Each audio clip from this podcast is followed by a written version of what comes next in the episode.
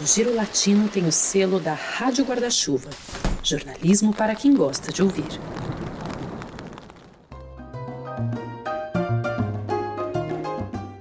Saudações, amantes da América Latina! Eu sou Maurício Brum, um dos editores do Giro Latino, e nós voltamos então com mais uma edição do nosso podcast.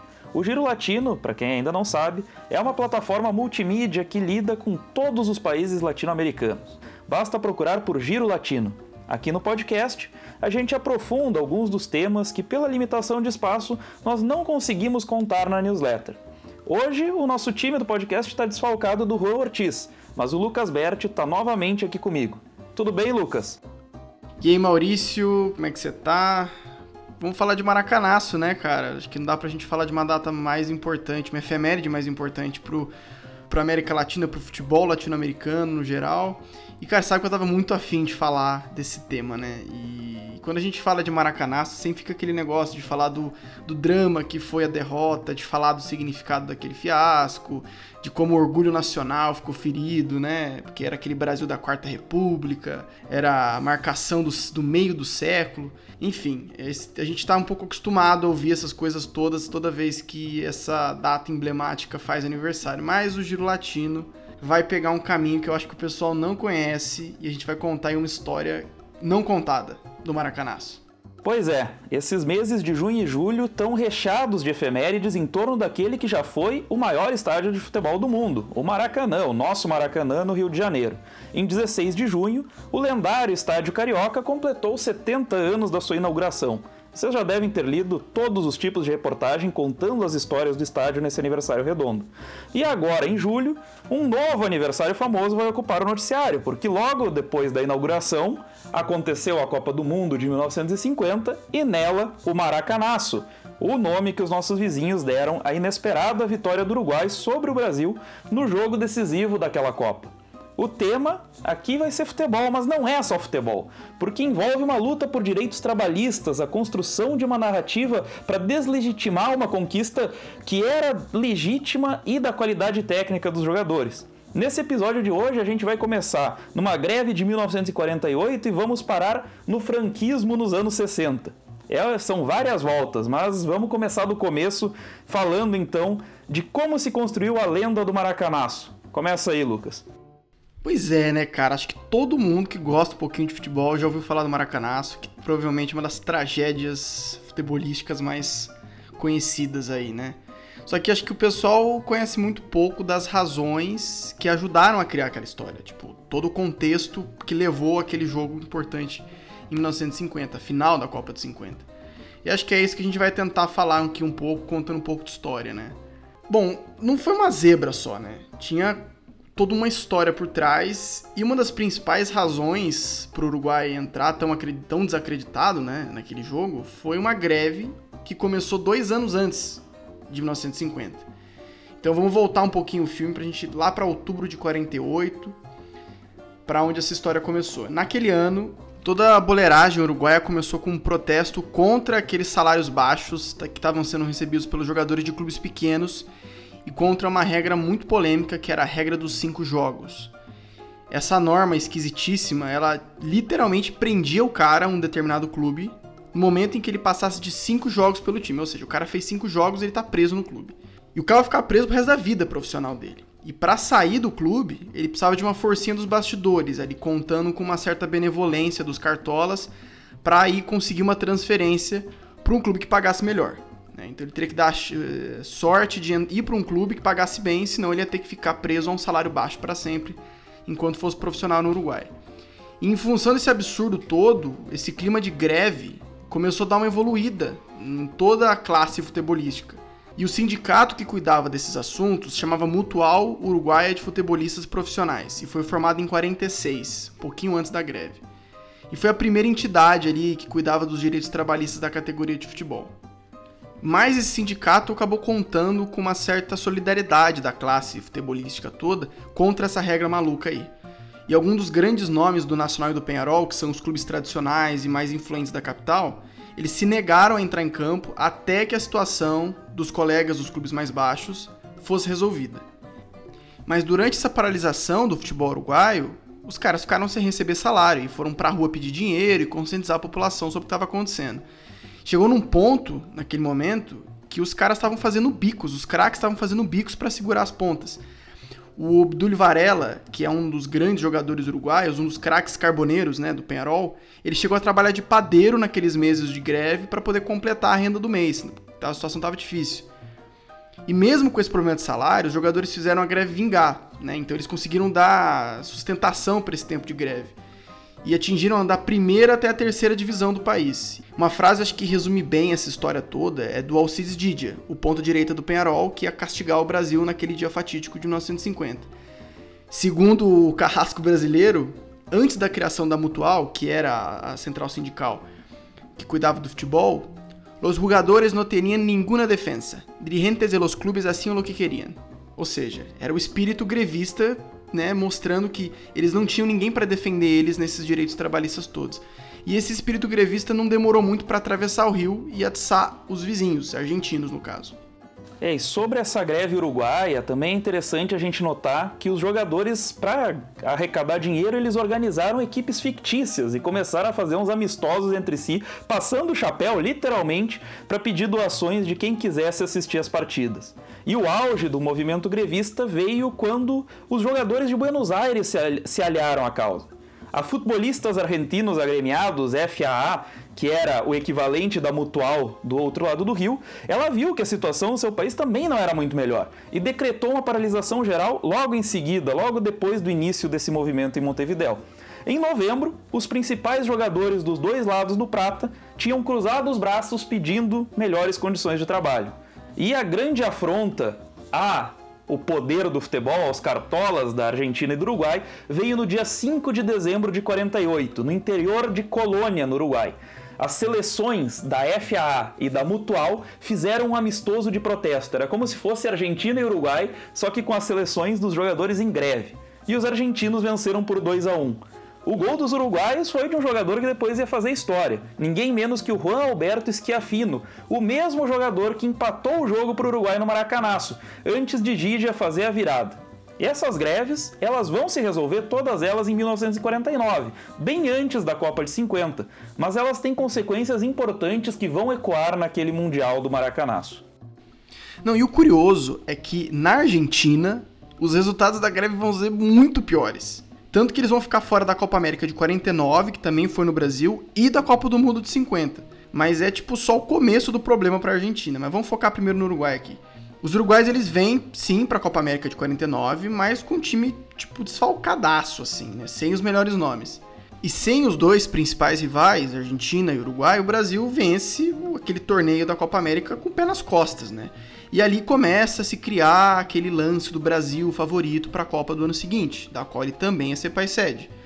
E não é muito à toa, né? O Brasil é campeão da Copa América de 49, fazendo 46 gols em 8 jogos. É uma média de quase 6 por partida. E entre esses jogos vitoriosos, tem uma, uma vitória em cima do Uruguai por 5 a 1 né? Então, só que tem uma coisa, né? Aquele Uruguai toma de 5 a 1 na Copa América do ano antes do Maracanaço, não é o melhor time uruguaio, né? É uma equipe montada na correria ali por conta da greve.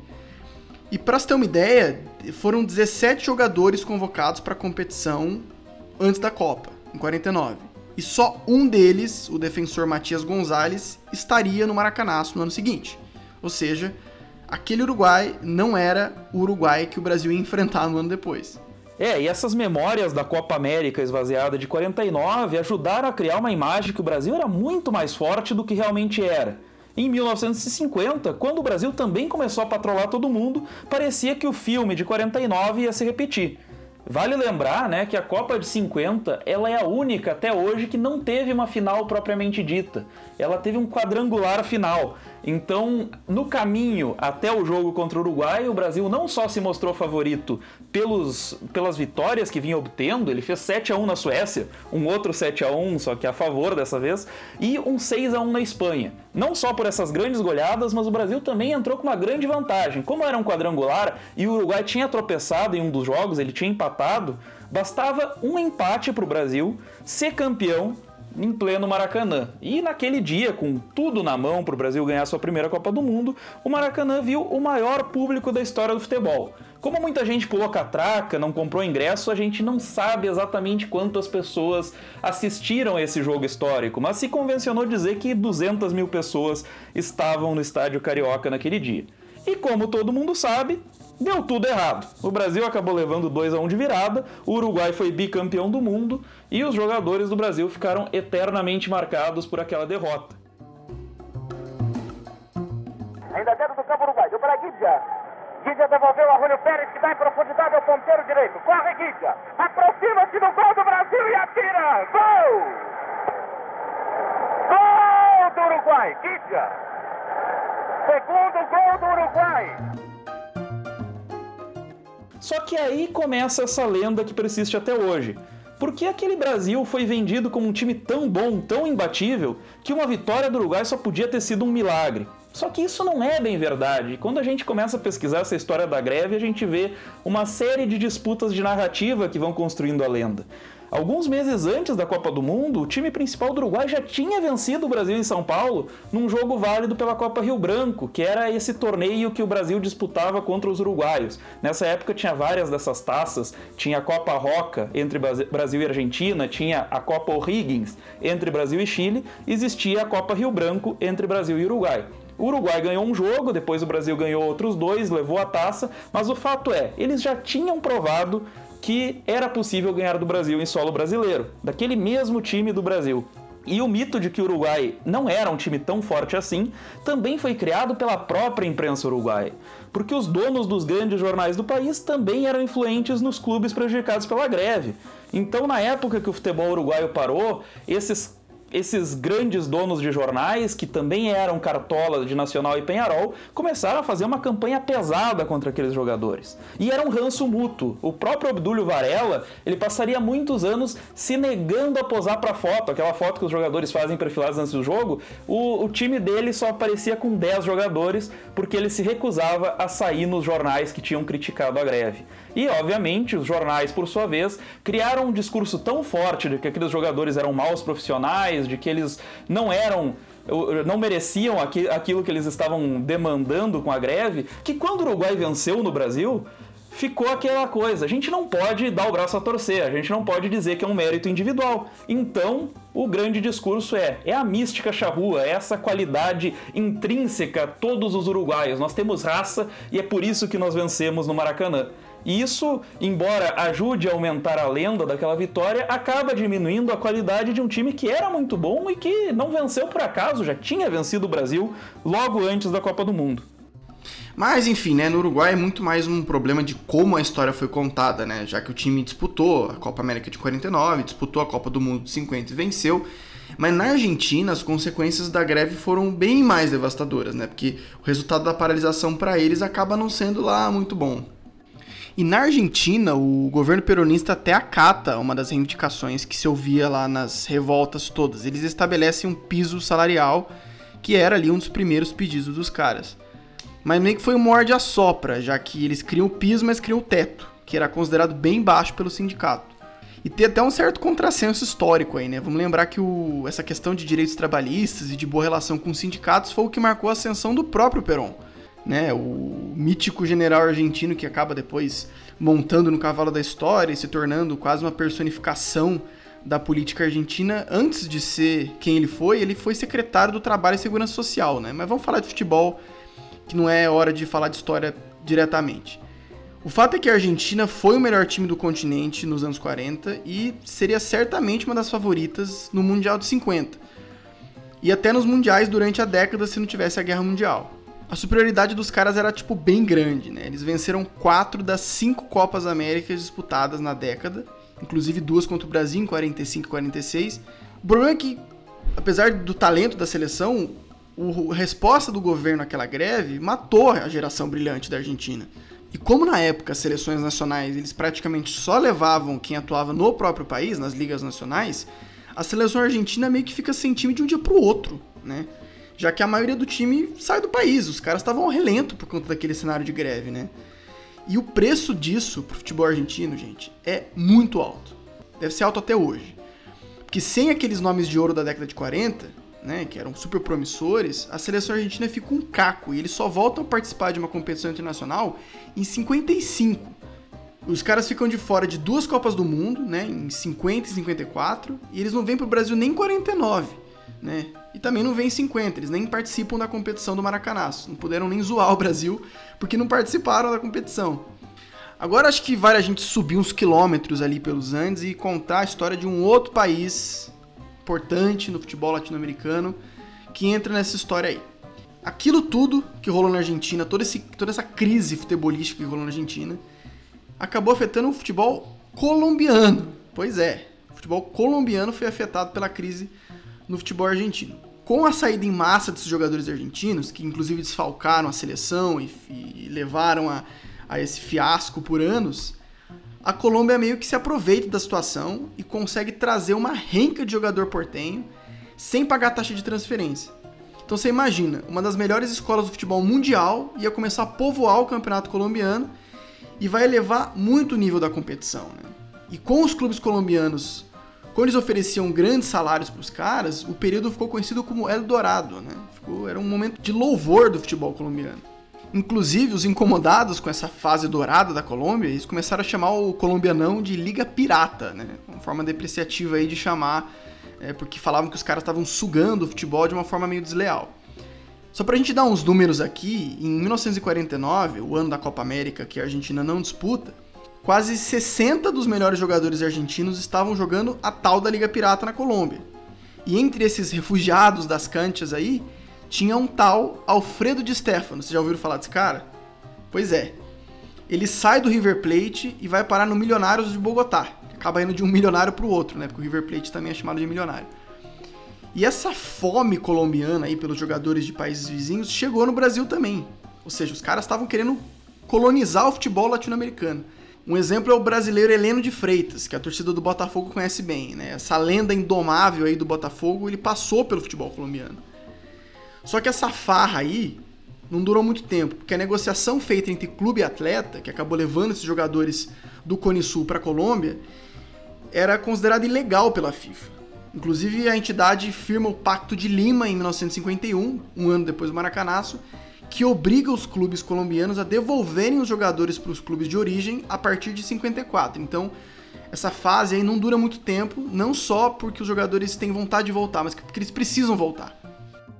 É, e a questão da Eldorado na Colômbia faz a gente entrar na outra nuance que é muito interessante dessa história toda, né? Porque a mesma greve que ajudou a criar a lenda do Maracanaço, ela acabou tendo efeitos no uso do futebol como propaganda política pelo Francisco Franco lá na Espanha. E isso tem a ver diretamente com o Di Stefano e a Liga Pirata. Em 1952, o Real Madrid estava fazendo 50 anos de fundação convidou grandes times internacionais para participar de um torneio para celebrar essa data e levou uma surra do Milionários de Bogotá, 4 a 2 em Madrid.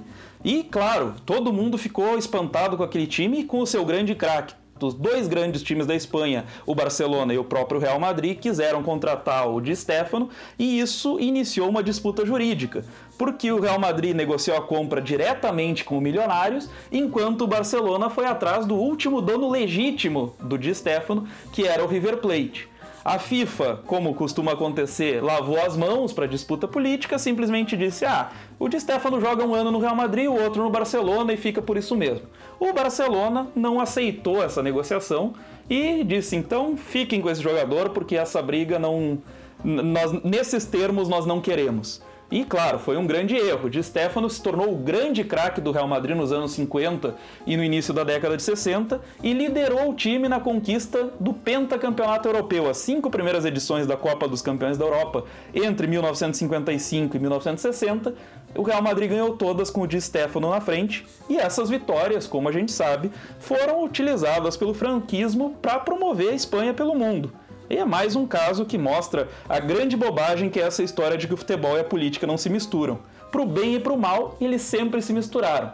Lá com uma greve dos anos 40, a gente segue, segue vendo efeitos na Espanha, no outro lado do Atlântico, mais de 15 anos depois. É esse o peso que tem o futebol.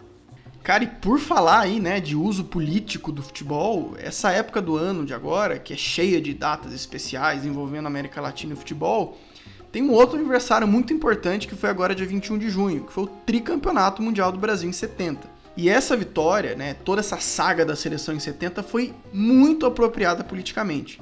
Na época pela ditadura que tinha Emílio Garrastazu Médici como presidente. E até pessoas ligadas ao lado comunista que tentavam torcer contra aquela máquina que acabou sendo ligada ao orgulho nacional do poder militar, eles têm um pouco de dificuldade em não gostar da seleção.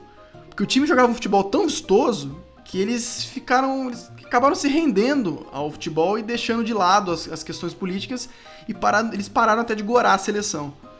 E por que, que isso é importante, né? É porque para muita gente, entendedores do futebol no mundo em geral, eles acham que eles acreditam que essa seleção brasileira de 70 é o maior time da história do futebol. E tem um, uma curiosidade também sobre o campeonato, é que esse torneio no México foi a primeira Copa disputada em um país latino-americano fora da América do Sul. Né? A América do Sul já era o eixo mais importante do futebol desse lado do mundo, então isso foi um marco também. E uma curiosidade é que a altitude da cidade do México foi um fator que prejudicou muitos times, especialmente os times europeus, porque esses caras ficaram sem fôlego, e eles não estavam acostumados a jogar naquele ar rarefeito. E é isso então, né? A gente chega ao fim de mais uma edição do Giro Latino, essa aqui um pouco mais leve que as anteriores, falando de esporte, mas relacionando com muitas outras coisas. E a você que acompanhou esse terceiro episódio do Giro Latino Podcast, fica o nosso muito obrigado. E lembrando que nós estamos agora parte da Rádio Guarda-Chuva, que é a primeira rede brasileira de podcasts exclusivamente jornalísticos. E além do Giro Latino, a Guarda-Chuva tem outros cinco podcasts muito bons que nós, claro, recomendamos: o Finitude, o Budejo, o Põe na Estante, a Rádio Escafandro e o Vida de Jornalista. Vocês podem seguir a Rádio Guarda-Chuva nas redes sociais, na arroba guarda-chuvapod, e claro, sigam também o Giro Latino. Nós somos arroba Giro Latino no Instagram e no Twitter, e para encontrar a newsletter basta ir no Google e botar Giro Latino Newsletter, o primeiro resultado provavelmente seremos nós. Um grande abraço a todos e até a próxima edição.